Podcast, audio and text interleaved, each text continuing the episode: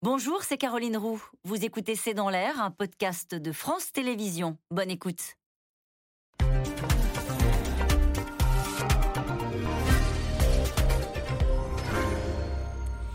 Bonsoir à toutes et à tous. Nous attendons vos questions SMS, Internet et réseaux sociaux pour alimenter notre discussion. La météo sociale n'est pas une science exacte, mais aujourd'hui, les syndicats comme le gouvernement ont surveillé de très près la mobilisation dans la fonction publique, les transports ou encore dans les secteurs de l'énergie. La crise des carburants offre en réalité un terrain propice au réveil d'une colère sociale. Elisabeth Borne a mis en place, elle, de son côté, les réquisitions pour faire retomber la tension dans les stations, avec tout de même une amélioration à la pompe aujourd'hui, mais aussi avec la crainte que ce mouvement pénalise les Français à la veille des vacances de la Toussaint. L'exécutif qui voit monter dans tous les secteurs un débat sur l'augmentation des salaires face à une inflation qui s'est bien installée. Grève salaire, le bras de fer a commencé, c'est le titre de cette émission. Avec nous pour en parler ce soir, Bruno Jeudi, vous êtes éditorialiste politique. Fanny Guinochet, vous êtes journaliste économique pour La Tribune et éditorialiste sur la radio France Info. Je rappelle votre article face au risque de contagion sociale.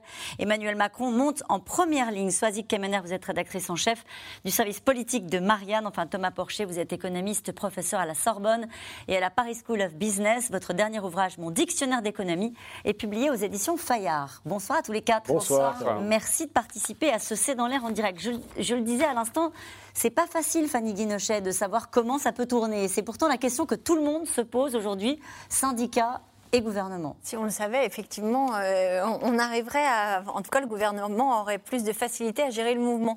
Euh, non, mais ce que l'on supposait, et qui est quand même arrivé, c'est qu'aujourd'hui, euh, il y a quelques mouvements de grève, alors certainement pas autant que l'auraient voulu les organisations syndicales CGT en tête. Le jeu, c'était quand même de montrer les muscles et de faire en sorte qu'il y ait d'autres secteurs qui soient embarqués après les raffineries. Et c'est d'ailleurs les raffineries, donc à la CGT, doivent se réunir, les grévistes ce soir.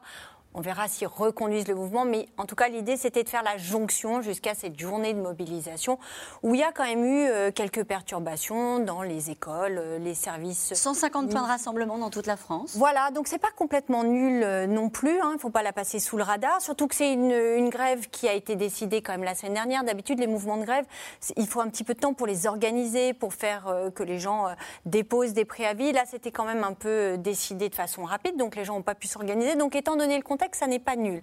Mais c'est vrai que ça n'est pas le grand soir, la coagulation des, luttes, la convergence des luttes, comme l'aurait espéré euh, euh, Philippe Martinez ou même Jean-Luc Mélenchon. Ça va certainement retomber. C'est une poussée de fièvre. Quand euh, vous discutiez avec des experts sociaux, ils vous disaient bon bah là il faut que ça s'exprime, donc c'est très bien, c'est une poussée. Euh, ça ne veut pas dire pour autant qu'il n'y aura pas dans certains secteurs des prolongations, euh, des secteurs très particuliers. Les centrales nucléaires ont quand même beaucoup suivi du côté de chez EDF. On sait que chez EDF, en plus, il y a un enjeu qui est très fort de un blocage peut entraîner et entraîne déjà des retards dans la remise en route d'un certain nombre de réacteurs nucléaires dont on a besoin pour produire de l'électricité cet hiver. EDF, ça a été une entreprise quand même qui ne va pas très bien, qui est en, dans un vrai virage, qui va être nationalisé. Euh, ça, on a failli la démanteler. Il y avait un projet Hercule, je ne rentre pas dans les détails, mais du coup, ça fait quand même un certain nombre de salariés qui sont prompts à faire entendre un peu désorientés, qui sont prompts à faire entendre leur voix. La SNCF, c'est un peu pareil. La SNCF, oui, alors retour progressif à la normale. Voilà, hein, retour progressif à la normale, ça, veut, ça ne voudra pas dire qu'il n'y aura pas des grèves après les vacances, parce que euh, à la SNCF, il y a un contexte d'élection professionnelle. Donc, euh, au mois de novembre, on va voter. Donc là, les syndicats montrent les muscles. Et puis, il y a quand même un petit goût amer qui est resté sur un conflit avorté en 2019. Et d'ailleurs, ce qui est intéressant, c'est qu'aujourd'hui, par exemple, le préavis de grève, il datait de 2019. Il courait encore. Et c'était un préavis de grève au moment de la réforme des retraites de 2019 qui était encore. et c'est ce qui a fait que les grévistes ont pu aujourd'hui entrer dans la danse ce que dit à l'instant euh, Fanny Guinochet, Bruno Jeudi, c'est intéressant. Accès de fièvre, ça ne veut pas dire que ça va retomber. Donc en fait, on va, j'imagine, du côté de l'exécutif, continuer à surveiller euh, ce climat social avec euh, une vraie précision, en tout cas une vraie attention dans, les jours qui viennent, parce que c'est pas parce qu'il y a les vacances que tout ça est derrière, derrière Elisabeth Borne et Emmanuel Macron. L'exécutif aurait tort de crier victoire. D'abord, un, les raffineries et les dépôts d'essence sont encore très largement bloqués dans le pays, et même s'il y a une amélioration depuis 24 heures, on n'est pas encore au retour à la normale comme l'avait proclamé un peu vite Emmanuel Macron la semaine dernière. Donc c'est quand même un mouvement qui risque de s'effilocher comme ça d'ici la fin de, de, semaine. Sans doute que les gens peuvent espérer, les Français peuvent espérer avoir préserver le départ en vacances, faire le plein pour le départ en vacances. Ça va un peu mieux dans les stations, peut-être, qu'on peut le dire Mais bien sûr, ça va un petit hein. peu mieux dans les stations. Mais la question n'est pas réglée, même si on sent que le mouvement est un peu euh, finissant, parce que la CGT est quand même isolée maintenant au sein de Total Energy. Il y a un accord majoritaire qui a été euh, quand même euh, accepté, et que les, les, les, les, 7%, enfin les 5 plus 2, comme disent les, salariés, plus les primes de 3 à 6 000 euros, elles sont sur la table, elles sont là et, forcément ça rend le, conflit un peu plus compliqué pour la, pour la CGT. Je rappelle que ESSO avait déjà euh, signé son accord. Donc sur ce front-là, on va dire que peut-être qu'on est en train de sortir et il faut rester, faut rester mm. prudent. Sur les autres fronts, force de constater que, Jean-Luc Mélenchon euh, de son côté et Philippe Martinez de leur côté qui appelaient à la grève générale, enfin Martinez appelait à la généralisation de la grève, ont plutôt pour l'instant manqué leur, euh, pari sur la base de la journée d'action d'aujourd'hui. Pour autant, euh, on sent bien, et c'est l'expression de Jean-Luc Mélenchon, c'est qu'ils espèrent toujours ce mai 68 perlé, c'est-à-dire 29 septembre, il y avait une journée de mobilisation, euh, aujourd'hui, 18 octobre, il y a une journée de mobilisation. On voit qu'ils euh, essaient quand même de pousser les feux. Et... Ça rappelle quelque chose, la grève perlée, ça n'avait pas très bien marché au bout du compte. Oui, ça n'avait pas très bien marché, hein mais enfin bon, on sent qu'ils bah, essaient de pousser les feux, et surtout, ben, c'est quand même ce qui s'est passé ces derniers jours, ces trois dernières semaines, c'est que les raffineurs ont mis euh, sur la, sur la table la question, des, la question des salaires, la question de l'inflation qui va bousculer la donne pour les bas salaires et qui va rester euh, pendante, à mon avis, tout l'automne, tout l'hiver. Et c'est le problème que les, dont les Français ont bien compris. Les Français euh, enfin, désapprouvent le mouvement 49%. Des, des, des, cheminots. C'est un sondage ELAB. La grève est minoritaire dans le pays, mais 71% d'entre eux estiment que la la question des salaires est, est, importante. Et, on va en parler ce soir, naturellement. C'est un débat qui C'est pour ça que l'exécutif, à mon avis, ne va pas crier victoire non plus. C'est-à-dire qu'on va rester dans cette euh, situation de tension. Accès de fièvre sur un pays fragile. Thomas Porcher, vous êtes d'accord avec ça? Oui, oui, oui, je suis d'accord avec ça. En fait, je pense que on va, le, le vrai risque, c'est que la mobilisation dépasse le cadre euh, des syndicats, en fait. Parce que mm. finalement, les, syndicats n'ont pas gagné euh, depuis 1995 mais il y a eu une mobilisation sociale très forte qui a fait reculer le gouvernement sur l'agenda de ces réformes, c'était celle des Gilets jaunes. Et les facteurs, c'était quoi? C'était hausse des prix sur un bien de première nécessité, le carburant. Alors là, on y est pleinement. Hein. Et puis il y a d'autres biens avec l'inflation. Puis la deuxième chose, c'était un sentiment d'inégalité très forte. Après des réformes sur l'ISF, la flat tax qui avait été fait un an avant. Et là, je pense que ce qui a mis les, les raffineurs dehors, c'est pas que la question du pouvoir d'achat, parce qu'ils sont au-dessus du salaire médian, ils sont entre 2 000 et 3 000 euros. Euh, c'est surtout qu'ils ont vu l'augmentation de leur patron de plus de 50 Et là, ils se sont dit, il y a un sentiment d'inégalité qui rejoint euh, une forme de décrochage avec, avec l'inflation. Et là, ces facteurs sont là. Donc, qu'est-ce qui ferait que ça pourrait s'étendre à une mobilisation générale? Et eh ben, C'est une question que je ne peux pas y répondre, hein, c'est de l'ordre du psychologique. Est-ce que les gens sont résignés? Ou est-ce que les gens ils veulent euh, plus, plus que tout une augmentation de salaire? Et là, ça va, ça va se décider dans les prochaines semaines, ça. Euh, traditionnellement, c'est vrai qu'on dit que quand les temps sont durs, on a plutôt une sorte de repli sur euh, ses difficultés personnelles.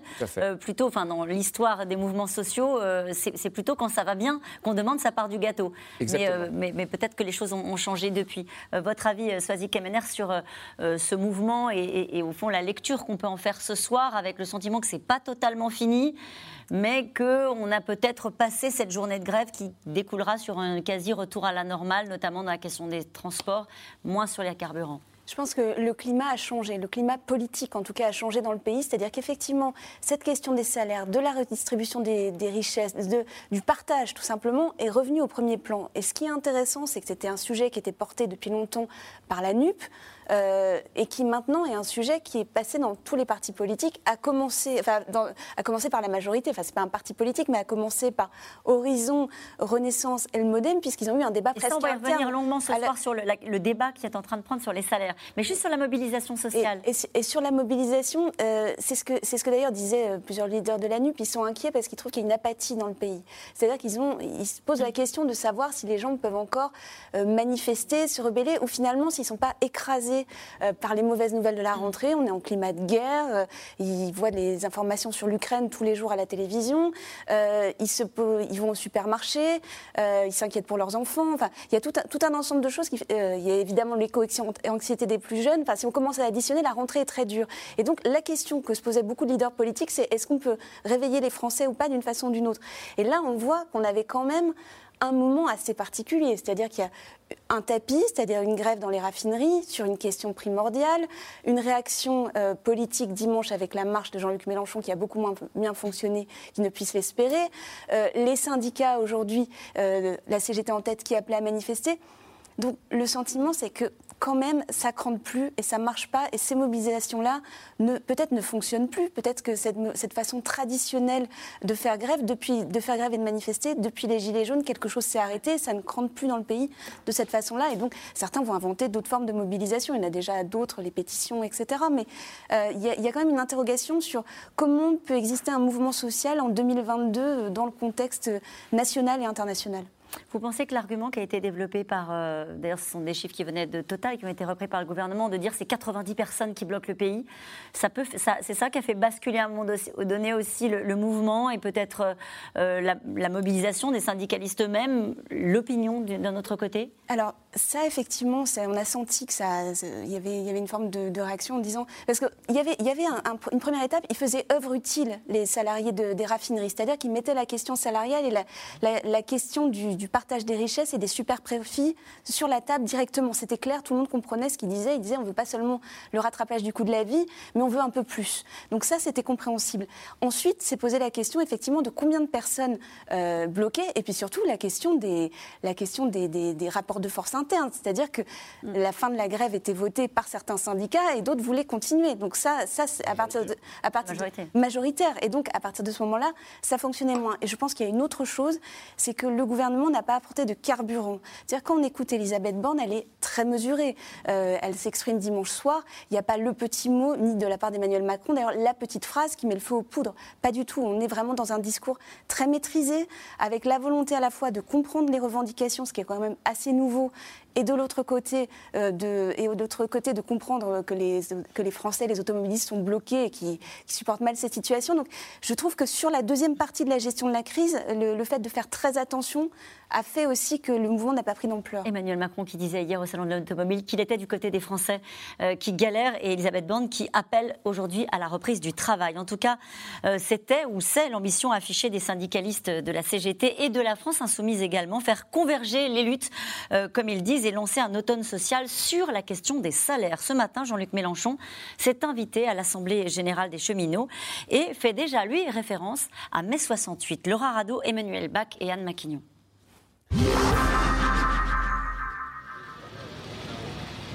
Assemblée générale matinale pour ces cheminots parisiens. On se bouge sur les salaires, on se bouge sur le problème de pouvoir d'achat, parce que c'est ça le problème numéro un dans ce pays.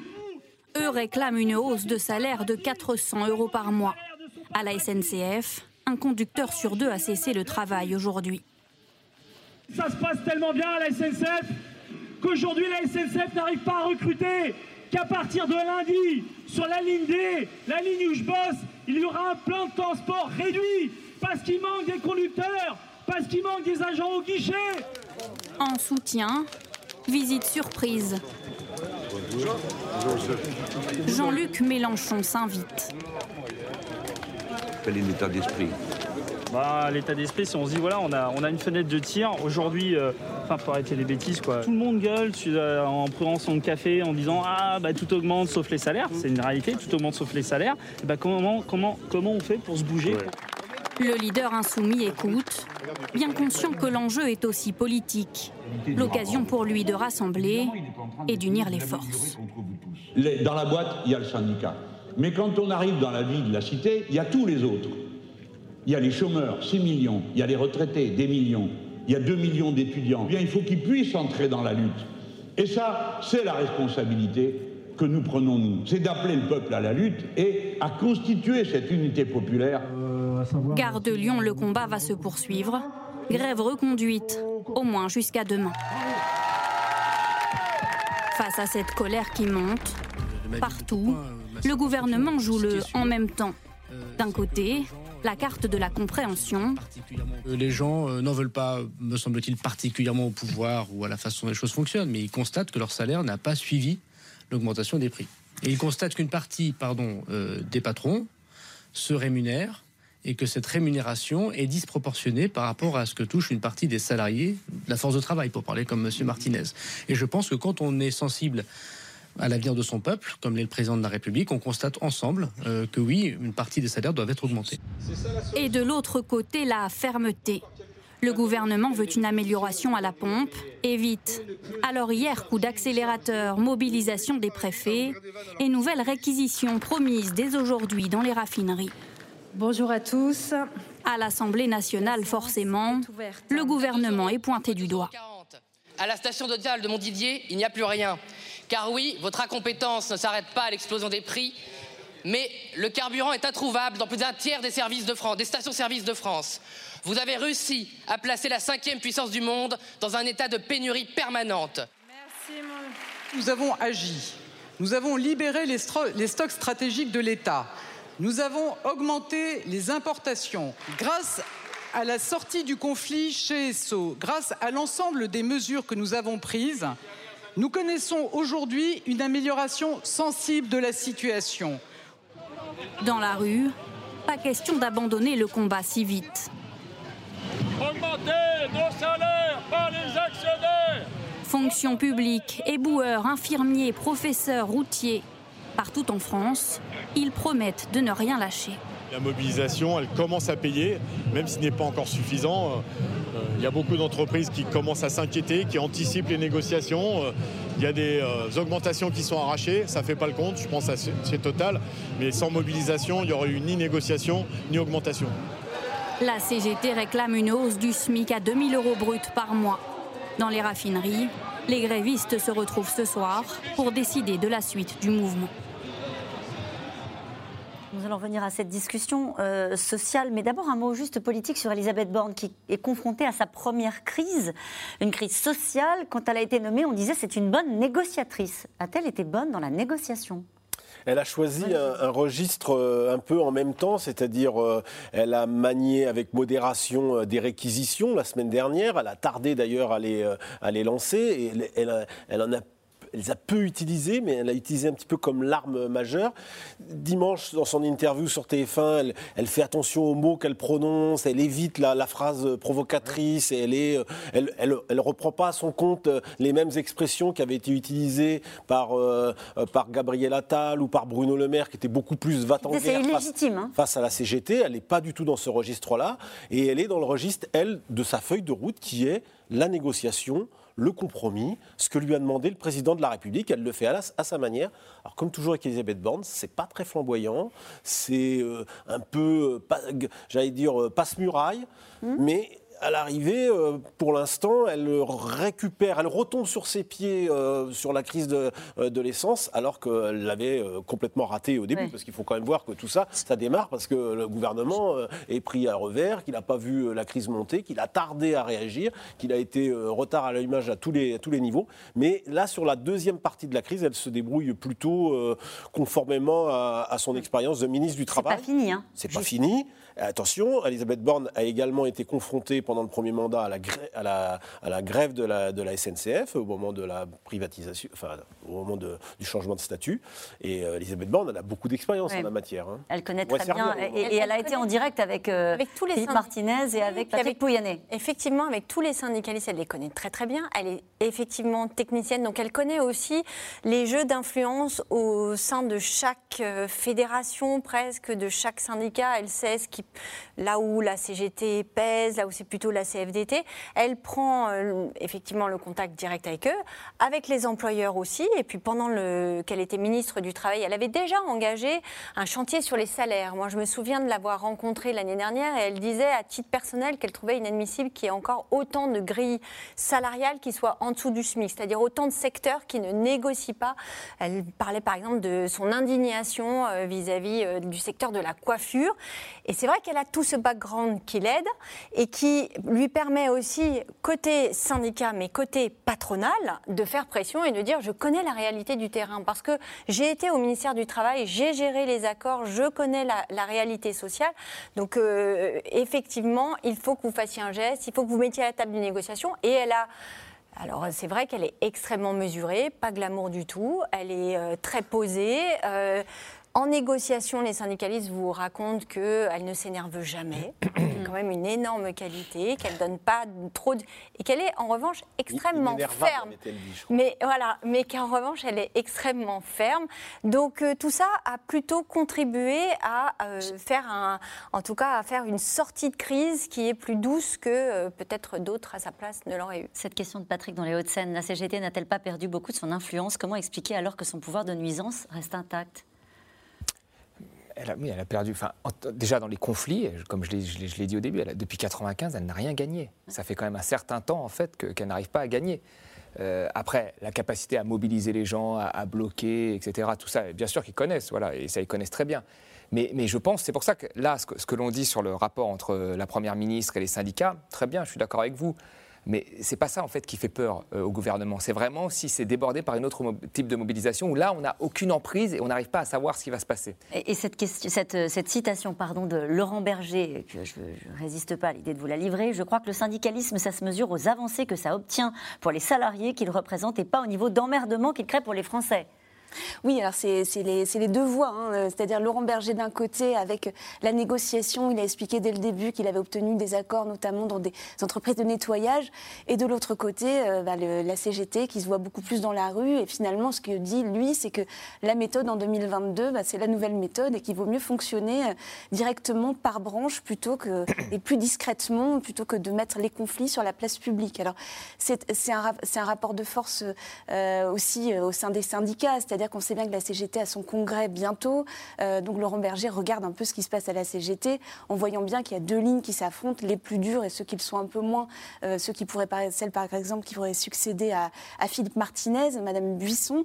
Et donc il y, a une, il, y a, il, y a, un jeu entre les deux syndicats. Le majoritaire dans le pays, euh, pour l'instant, c'est la CFDT. Donc il y a aussi le jeu d'essayer de les rattraper par des actions, des coups d'éclat. Dans le privé. Dans le privé. Dans le privé. Vous vouliez dire un mot sur l'augmentation des, salaires et sur les négociations, que ce soit dans la fonction publique. On a entendu parler évidemment de la mobilisation à la SNCF. Euh, ils ont obtenu euh, gain de cause. Alors effectivement, euh, à la SNCF, il y a une augmentation de 5,8%. En plus, la SNCF, voyant le mouvement social arriver, a tout de suite pris les devants en disant, a écrit au syndicat en expliquant qu'il y allait avoir une ouverture de nouvelles négociations.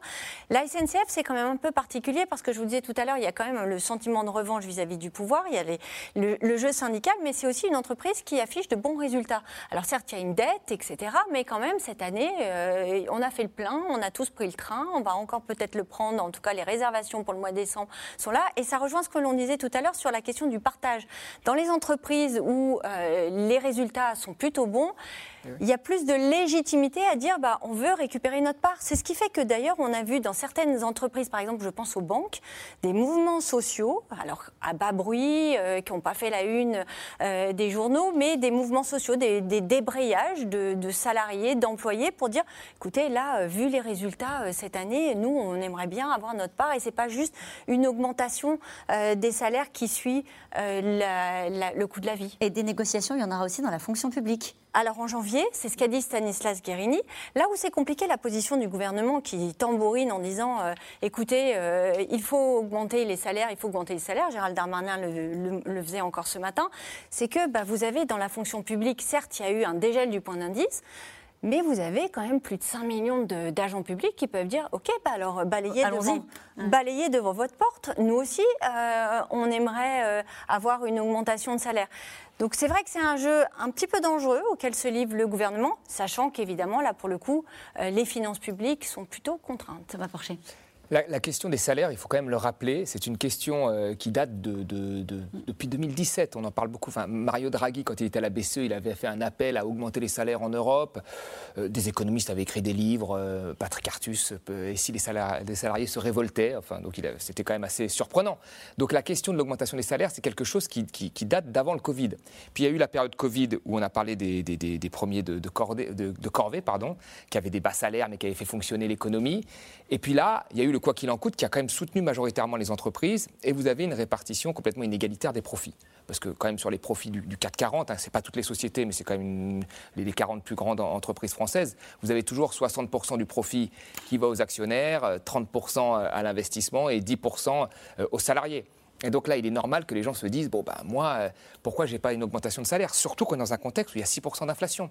Je veux dire, déjà, cette question se posait avant. Je veux dire, Nicolas Sarkozy, il y a 10 ans, il avait dit pendant l'élection de 2012, un tiers, un tiers, un tiers. On s'en souvient quand même, c'était il y a 10 ans. Il n'y avait pas d'inflation, il n'y avait pas de, problème particulier. Il y avait une hausse des prix de l'essence euh, assez forte à l'époque, mais il avait dit ça. Et là, on a l'inflation maintenant, donc tout le monde se dit, bon ben, vous savez, la, vie, quand on est en dessous du salaire médian, elle est stable, mais elle peut vite basculer, je pense, dans la pauvreté, et on va en parler après.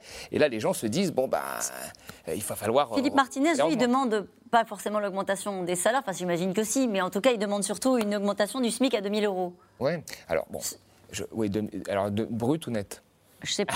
Je l'ai pas sur ma, sur ma fiche, mais, je vais vous le dire rapidement. Déjà brut, ça fait une sacrée augmentation par rapport Oui, tout à fait. Mais la vraie question du SMIC, comme il est aujourd'hui à à peu près 1300 net, euh, grosso modo, hein, à peu près, euh, c'est plus un salaire minimum aujourd'hui. Je pense qu'on ne peut pas vivre avec. Enfin, il faut vraiment poser cette question-là à un moment. Est-ce qu'on l'appelle toujours le salaire minimum, c'est-à-dire le salaire de subsistance qui permet de, vivre juste et de nourrir mm. avec, se nourrir avec sa famille? Est-ce que c'est possible encore aujourd'hui? Je pense que ça dépend où, on vit, mais sur, mais sur Paris, c'est impossible. En région parisienne, c'est impossible. Mm. Vous savez quand même, euh, enfin, moi, je vois sur les, les, bacs plus 5, quand on regarde les cadres, qui sont quand même dans les, dans les 30% des revenus les plus élevés, bah, leur premier travail, en général, quand ils sortent d'une école de commerce ou d'économie, 90% c'est en région parisienne.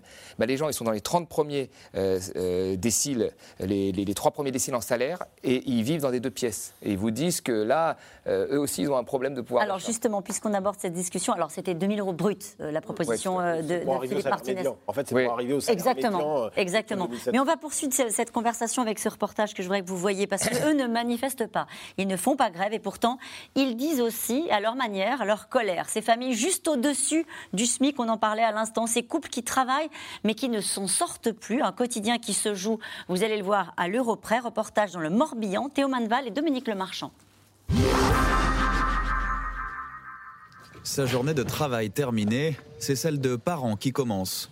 Direction l'école des enfants pour Emmanuel, aide-soignant, son salaire de 1400 euros par mois passe de plus en plus dans le carburant, même avec une voiture hybride. Sur un plein euh, qui nous faisait il n'y a pas si longtemps, euh, euh, ça doit être aux alentours de 40 euros. Maintenant, sur un plein, on est à 65 euros. Donc forcément, ça aussi, c'est compliqué. Et pour aller travailler, tu es obligé de te déplacer. Quand, on habite comme nous en, milieu rural, la voiture, c'est une obligation. On a l'impression qu'on euh, est dans la, partie qui, bah, où, on n'aime pas être en fait. On, est juste assez haut pour euh, avoir l'impression de bien vivre et, et on est juste assez haut pour euh, bah, te rendre compte que tous les mois quasiment bah, tu perds de l'argent en allant faire tes courses. Ainsi va la vie quand tout augmente, sauf le salaire, juste au-dessus du SMIC. À la sortie de l'école entre parents, on s'échange les bons filons, à chacun ses bons plans pour alléger la note des courses. Tu payes combien ton beurre? Je paye pas. Ah, nous on paye merde. Moi au boulot, ils ont un stock euh, voilà, qui arrive en fin de en fin de date de limite de consommation. Et euh, en fin de compte, ils en jettent régulièrement. Donc euh, voilà.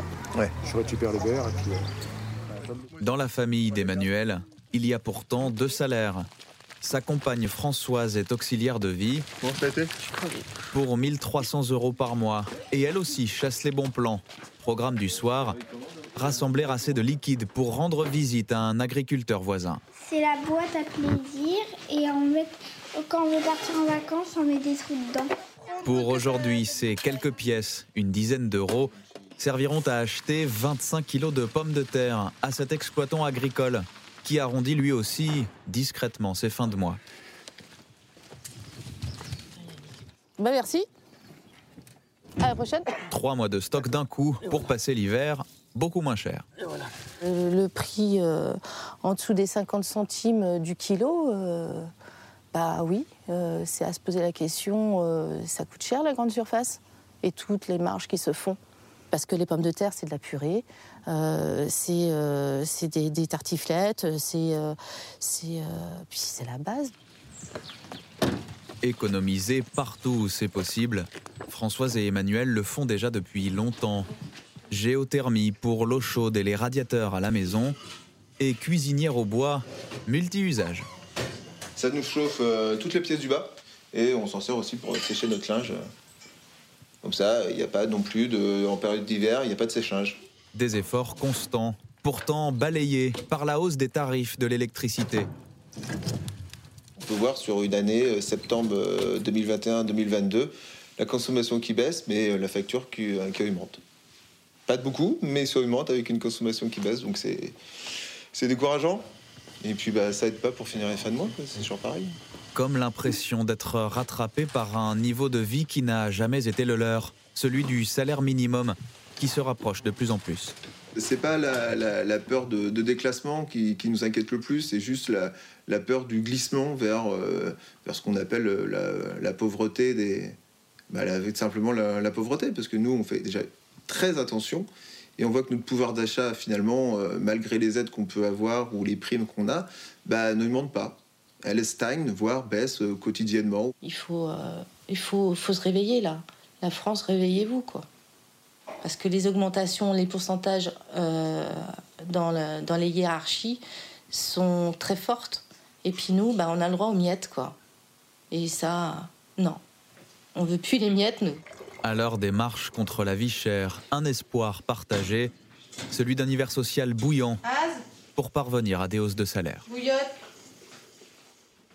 Votre réaction à ce reportage, Thomas Porcher, on en parlait juste avant, c'est ah exactement ce que vous nous disiez, cette peur de, du glissement dans la pauvreté. Tout à fait. Et vous savez, là, la modération salariale qui a été appliquée ces dernières années, elle n'était acceptable ou valable, parce qu'on nous disait qu'à partir du moment où il y avait des prix qui étaient bas, euh, des importations avec des prix qui étaient faibles.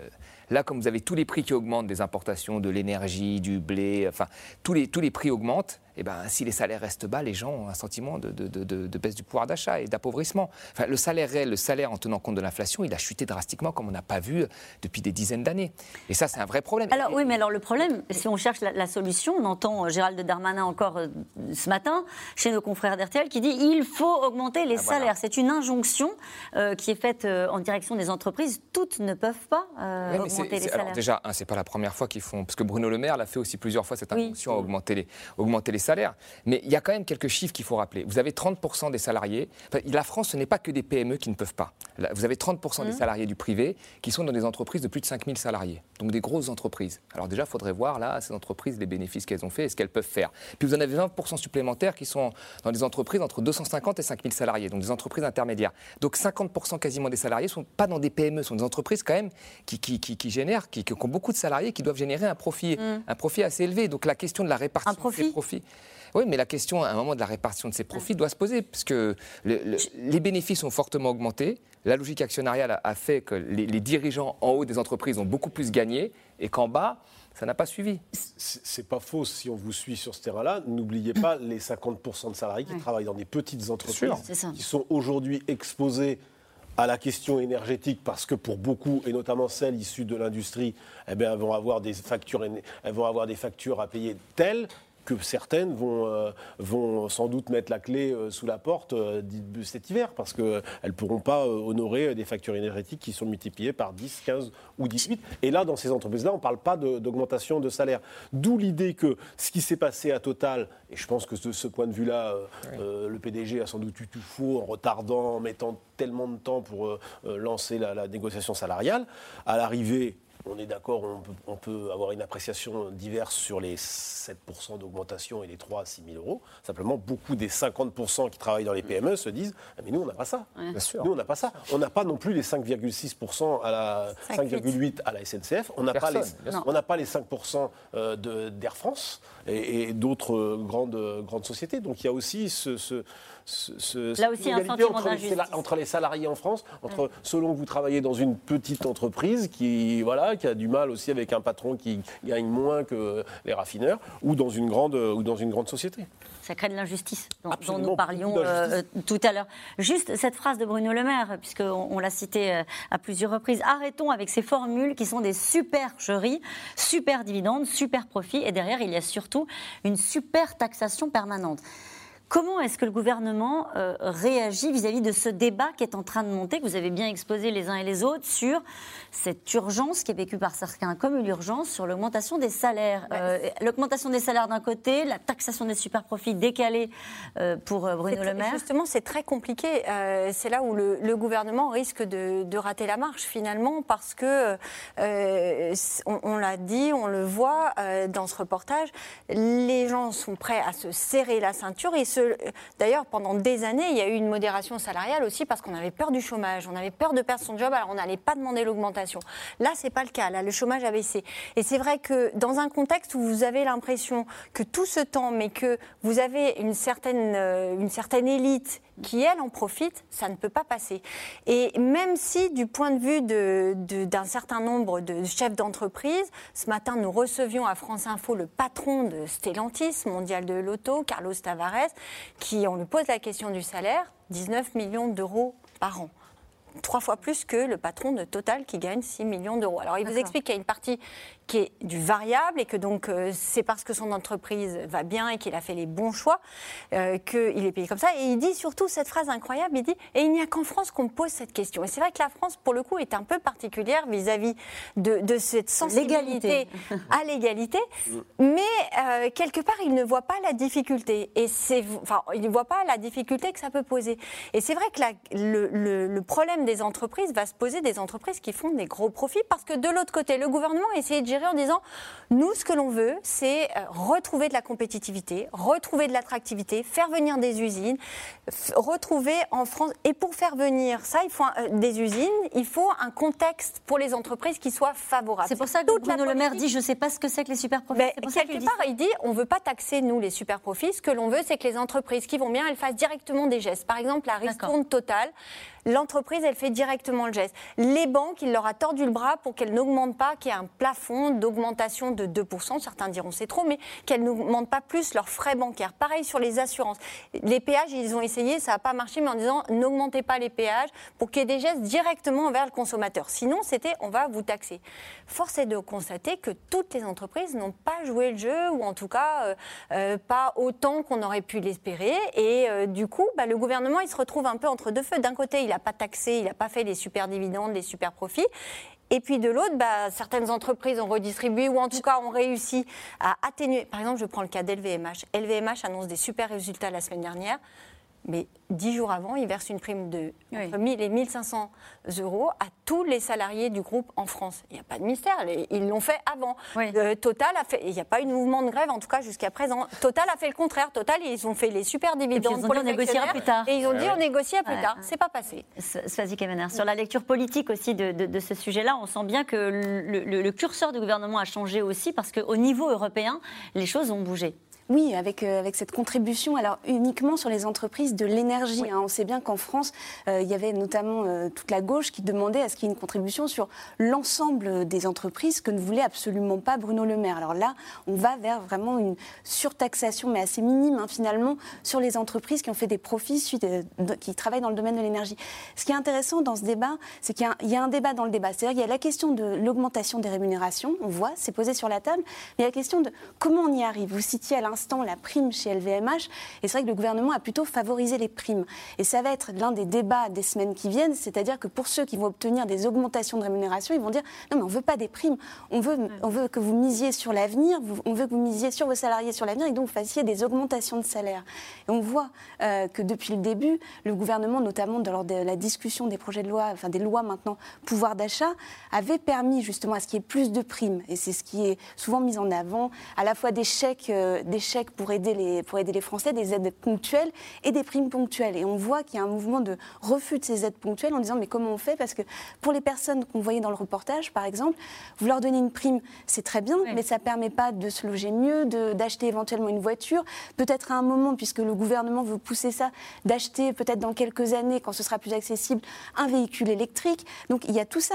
C'est ce que, c'est ce que voient en tout cas les ménages français, c'est-à-dire qu'ils ont besoin qu'on leur dessine. Mais est-ce que le gouvernement a des leviers, à part dire aux entreprises entreprises, parce que c'est légitime dans le moment dans lequel nous sommes, et ceux qui, celles qui dégagent des profits, comme vous nous le disiez tout à l'heure, augmenter vos salaires, de quel levier dispose-t-il? Il ne peut pas contraindre des entreprises privées à augmenter les salaires. Non, surtout, surtout l'incitation. Il est dans l'incitation. Alors on l'a vu pendant toute la campagne présidentielle où Emmanuel Macron a multiplié les propositions, le triplement de la prime, euh, triplement de la prime Macron, euh, euh, amélioration des, des systèmes d'intéressement et autres. Mais il est dans l'incitation, c'est-à-dire dans l'incitation et avec aussi en tant qu'employeur, essayer, lui, de montrer l'exemple. Alors, il ne le fait pas euh, totalement, ou en tous les cas pas suffisamment aux yeux d'une de, partie de, des oppositions, euh, pour essayer d'entraîner euh, le, secteur privé, derrière lui. Mais on voit bien que cette politique salariale, au mieux, enfin, je veux dire, elle manque d'imagination et elle ne permet pas de, de, faire face au problème qui est devant nous, à savoir la question de l'inflation sur les bas salaires. Est-ce qu'il peut s'en sortir avec ce qu'il n'a pas fait jusqu'à présent, des, menus, des mesures ciblées euh, sur ces foyers-là, euh, à partir de janvier, on sait que même s'il y a un, plafonnement des hausses de l'énergie à 15%, elles vont être, elles vont, ça va être compliqué pour certains foyers d'assumer ces hausses euh, d'électricité, de gaz. Est-ce qu'elle peut maintenir ces aides ciblées? Sans contraindre forcément les patrons, comme on l'a dit, à augmenter les salaires. Est-ce qu'elle a un autre levier? C'est les finances publiques. Alors oui, tout à fait. Mais déjà, la première chose, euh, pour revenir, pourquoi le gouvernement a incité à faire des primes? Parce qu'il pensait que l'inflation allait durer peu de temps. L'inflation était due au, décalage entre les plans de relance qui, boostaient la consommation chez nous et l'offre qui ne repartait pas en Asie. Puis il y a eu le conflit entre la Russie et l'Ukraine, et là, ça s'installe. Et pour tout le monde, ça va s'installer sur du long terme, là, ou du ah moyen terme. On n'est pas sûr, mais pour, dans la tête des gens, ça fait quand même deux ans que l'inflation est là, que ça augmente. Et donc les gens, ils ne veulent plus de primes, ils veulent des augmentations de salaire. Je pense que c'est ça aujourd'hui, c'est plutôt la question de la temporalité de l'inflation. Et après, ce qu'aurait dû faire le gouvernement en amont, c'est qu'il y a eu un certain nombre d'aides qui ont été données pendant le Covid aux grandes entreprises, à toutes les entreprises, enfin une majorité d'entreprises. Mais ces aides ont été données sans contrepartie.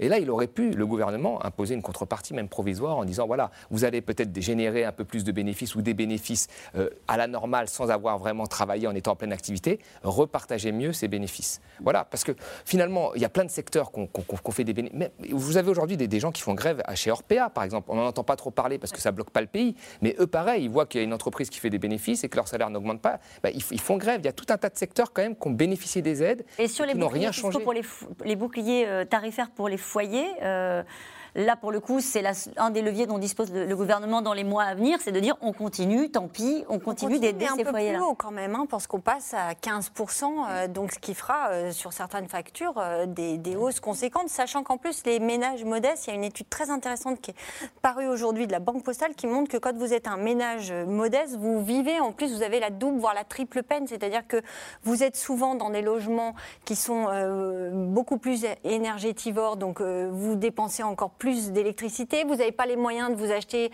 la voiture neuve, donc votre vieille voiture, vous mettez plus de carburant. Comme en plus vous avez euh, des difficultés, euh, même l'électroménager, vos équipements ménagers, ils consomment plus, donc vous allez consommer plus d'énergie.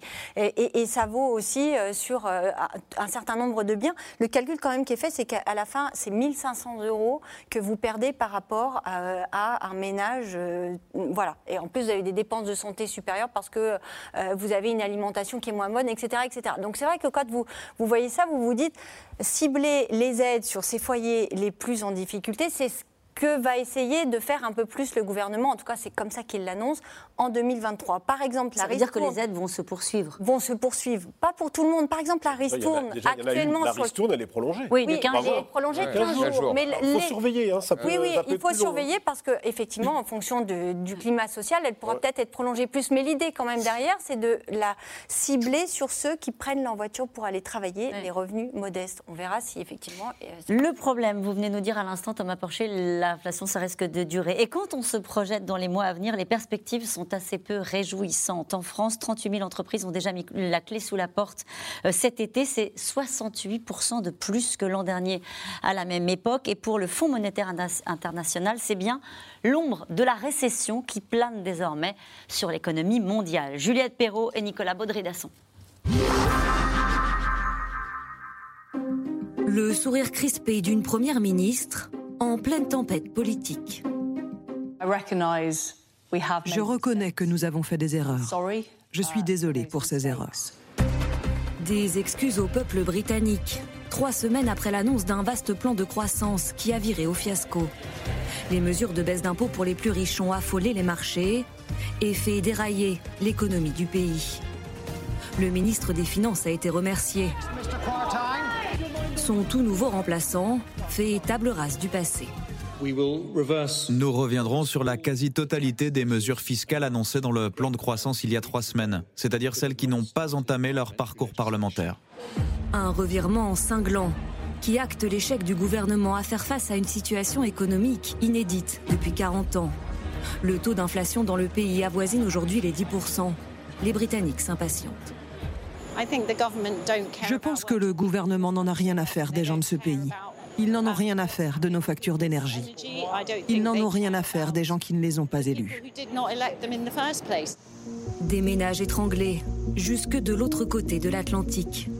Aux États-Unis, l'inflation autour de 8% pousse des milliers d'Américains vers les banques alimentaires. C'est ridicule, ridicule. Tout augmente, on ne peut rien acheter. Vous allez dans un magasin avec 10 ou 20 dollars et vous ressortez avec rien. Juste un sac. C'est très difficile. Dans le même temps, le taux d'intérêt moyen des prêts immobiliers s'envole. 6%, du jamais vu depuis la crise de 2008. En cause, la réserve fédérale américaine qui a décidé de remonter ses taux directeurs. Seul moyen pour lutter contre l'inflation, explique son patron. Comment se débarrasse-t-on de l'inflation? Je l'ai déjà dit, ce serait bien de pouvoir juste le vouloir pour que ça se réalise. Mais ça ne marche pas comme ça. Nous devons réaligner l'offre et la demande et pour cela, il faut ralentir l'économie. Résultat, le FMI abaisse encore un peu plus sa prévision de croissance pour le pays. Non plus 2,3% pour 2022, mais 1,6%. 1% seulement pour 2023. L'économie américaine risque-t-elle d'entrer en récession? Joe Biden, plutôt sûr de lui en juillet dernier, À mon avis, nous ne serons pas en récession. se montre aujourd'hui plus prudent. S'il y a une récession, elle sera très légère. Incertitude aussi, en France. Est-ce que vous voulez occuper l'entreprise jusqu'à temps qu'on ait entendu? Depuis quelques mois, les plans sociaux s'enchaînent. Camailleux, Scopelec, SAM, certains grands groupes s'effondrent. Les petites entreprises, elles, ne sont pas non plus épargnées. Après cinq ans d'activité, Séverine Cardin, propriétaire de cette boutique de décoration, va devoir fermer. Impossible de rembourser ses crédits, notamment son prêt garanti par l'État. Ces prêts, il faut les rembourser et ça vient s'ajouter euh, aux dettes entre guillemets qu'on a déjà. Les charges, les frais, les banques, fait que bah voilà, moi j'étouffe. Des défaillances d'entreprises qui ont augmenté de 68% cet été par rapport à l'été dernier. 38 000 établissements ont mis la clé sous la porte, chiffre qui pourrait bien augmenter avec la fin des aides liées à la crise sanitaire. Nous aussi, entrepreneurs, nous souffrons aussi de l'inflation. Et nous n'avons pas, comme souvent la grande entreprise, le pouvoir d'imposer notre prix aux clients. Parce que si tout augmente au niveau de vos achats, y compris les salaires, si vous n'arrivez pas à basculer ça sur vos prix de vente, eh bien, tout simplement, vous, vous reniez vos marges. Il y a un moment où l'équilibre devient compliqué. La France parviendra-t-elle à échapper au mur des faillites?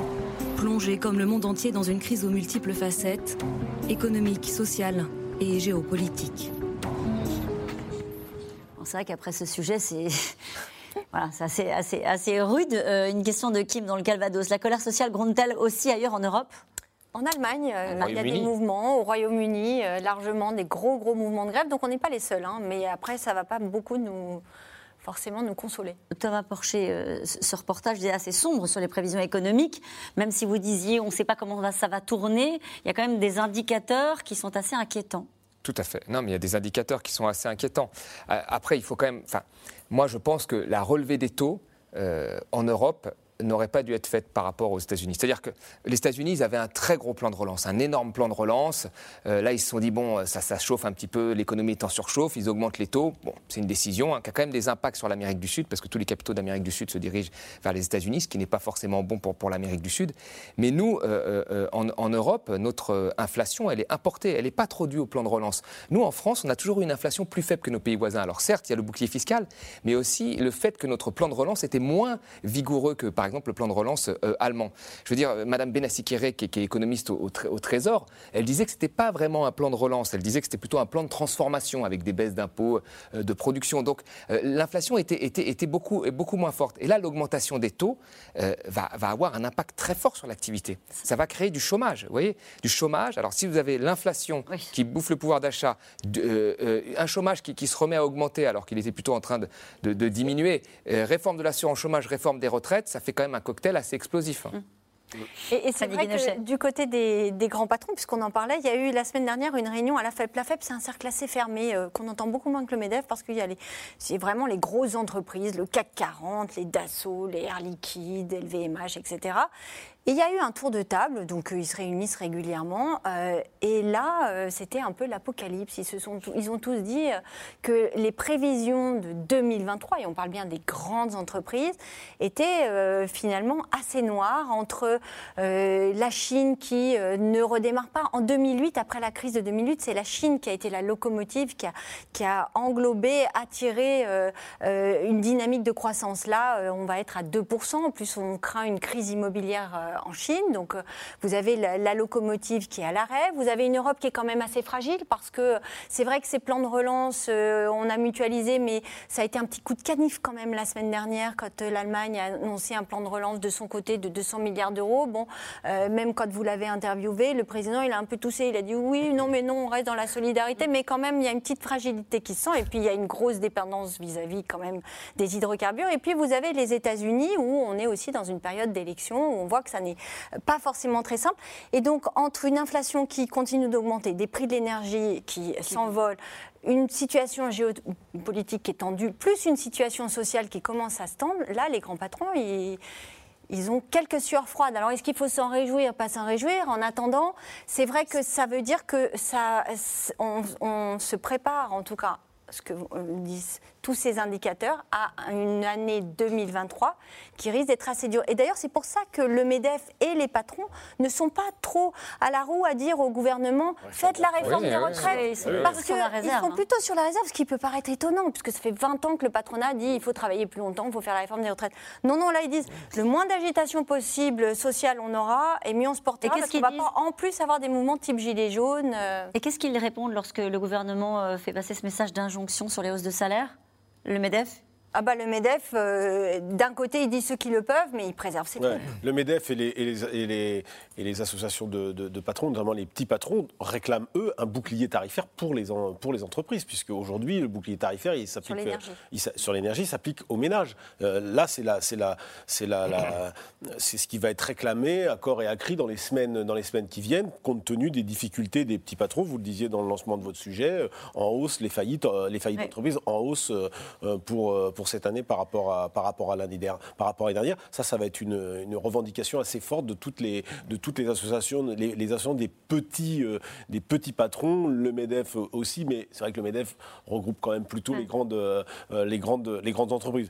Le MEDEF, pour l'instant, on voit bien euh, le moins d'agitation possible. C'est vrai qu'ils n'aident pas beaucoup le gouvernement sur la réforme des retraites. Ils n'ont pas poussé, ils n'ont pas poussé à la roue. Et c'est vrai que lorsque Emmanuel Macron et Elisabeth Borne se sont retournés, ils sont, se sont retrouvés un peu, un peu seuls sur cette réforme qui est euh, importante pour le gouvernement en termes de finances, euh, publiques, hein, pour pouvoir euh, se donner un peu des marges de manœuvre sur les autres chantiers, ce qu'a dit le président à, financer. Alors on verra s'il confirme ce qu'il disait au mois de septembre parce que la situation quand même économique entre euh, ces déclarations du mois de septembre et puis de la fin octobre, euh, elles vont être intéressantes à mesurer parce que la situation est en train de changer à vitesse grand V. Euh, Bruno, Bruno Le Maire n'évoque plus une amélioration de la situation pour le début de, pour le début de l'année.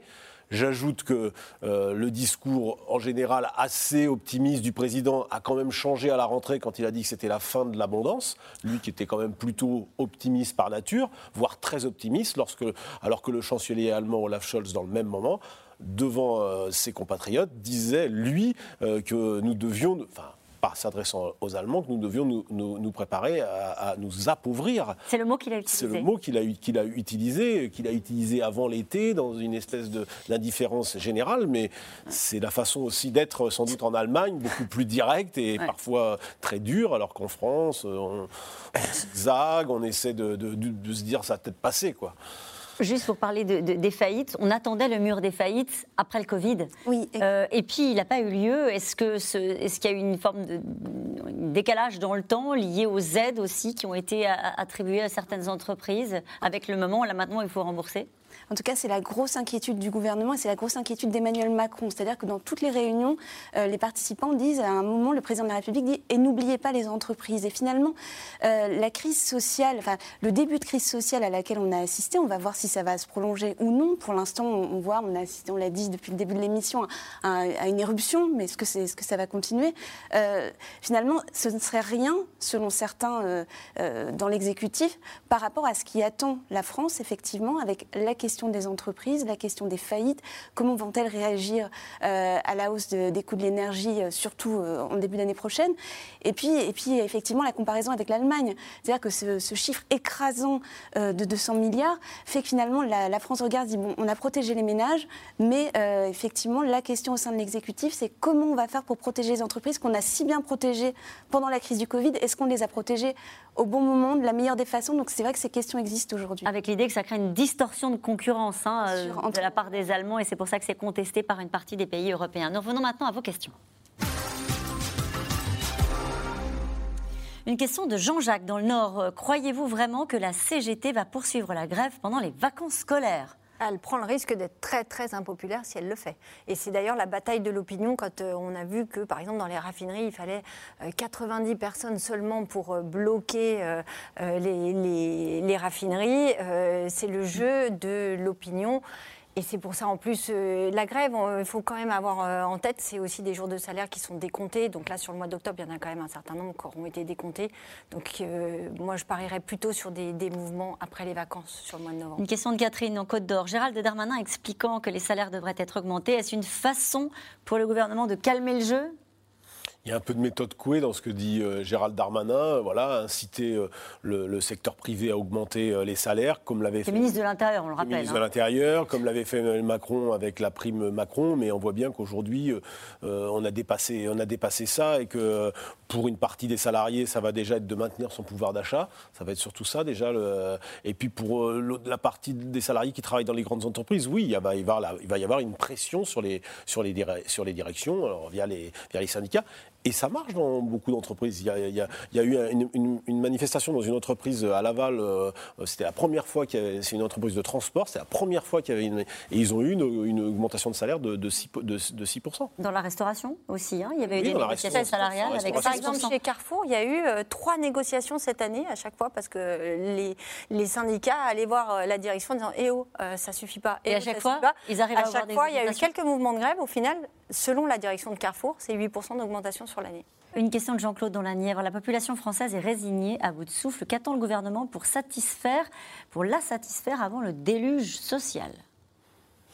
Ben, mais ça, c'est, je pense que là, ce qui est intéressant, c'est de voir que pour une partie des Français, le gouvernement ne met pas sur la table des questions importantes, comme la question salariale, à part des injonctions en disant augmenter les salaires sans que ça se voit réellement, sauf s'il y a un conflit social qui, naît, parce que c'est souvent après le conflit social qu'il y a la, hausse des salaires. Je pense que pour une grosse partie des Français, ils se disent bon ben rien n'est fait. C'est quoi mettre le, sujet sur la table? C'est quoi une grande conférence bah, sur les salaires comme le réclament certains? Une grande conférence, peut-être même poser la question d'une partie de l'indexation euh, euh, des salaires de manière provisoire sur l'inflation au-delà en dessous d'un certain montant. Ça peut se faire? Voilà, euh, oui, bien sûr. Bah, ça, jusque dans les, jusque dans, oui, ça se fait sur le SMIC. Alors peut-être qu'on peut l'augmenter un petit peu jusque dans les années 80, tous les salaires étaient indexés sur, les prix. Pourquoi les gouvernements refusent-ils toujours obstinément de toucher à la sacro-sainte TVA Peut-être. Ça leur rapporte énormément d'argent. Donc là, c'est l'idée sans doute d'une baisse de la TVA sur les carburants. mais c'est vrai que la TVA, c'est quand même le, la première source de recettes fiscales du gouvernement déjà. Alors il y a un changement, si, si l'amendement est gardé après le 49.3 dans le budget, ce sera la baisse de la TVA sur les masques. Ça a été réclamé par le Parti socialiste mmh. et pour l'instant, le gouvernement a l'air de dire qu'il serait d'accord, on, on saura ça demain, pour une TVA à 5,5 sur les masques, mais bon, c'est pas grand-chose dans le volume global de la TVA. Une question de Luc en Haute-Loire. Pourquoi ne pas se contenter d'augmenter seulement les salaires les plus bas c'est toute la question en réalité, c'est toute, toute, la question autour du SMIC.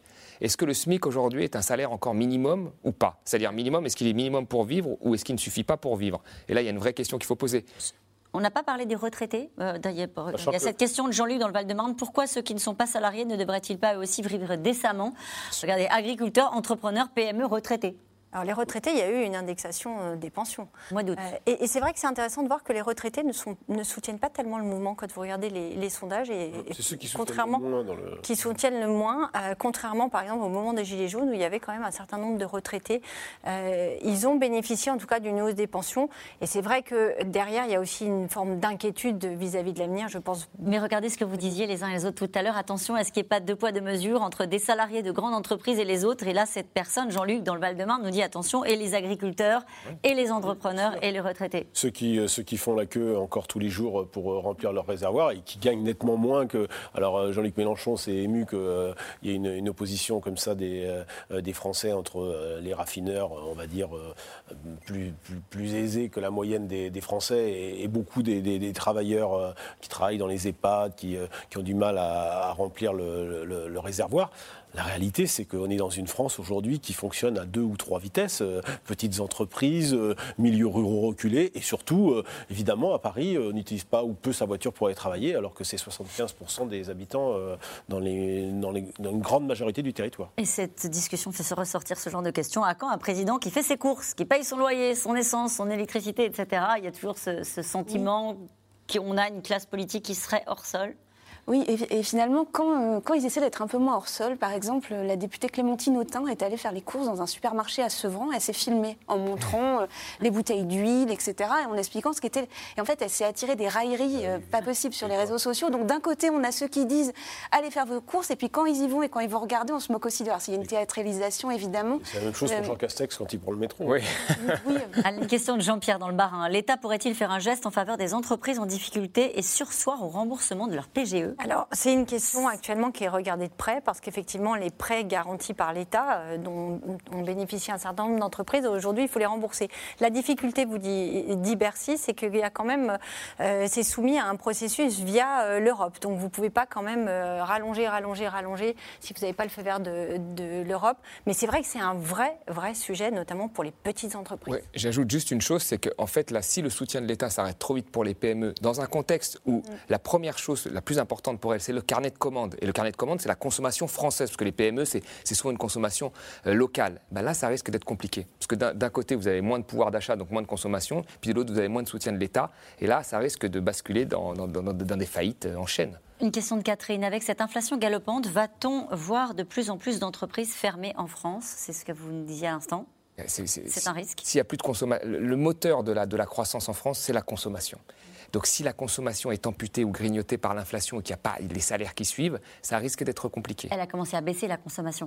Oui, hein bien sûr. Donc c'est pour ça que si on baisse, en fait, c'est la consommation, l'investissement privé, les dépenses publiques, c'est grosso modo ça.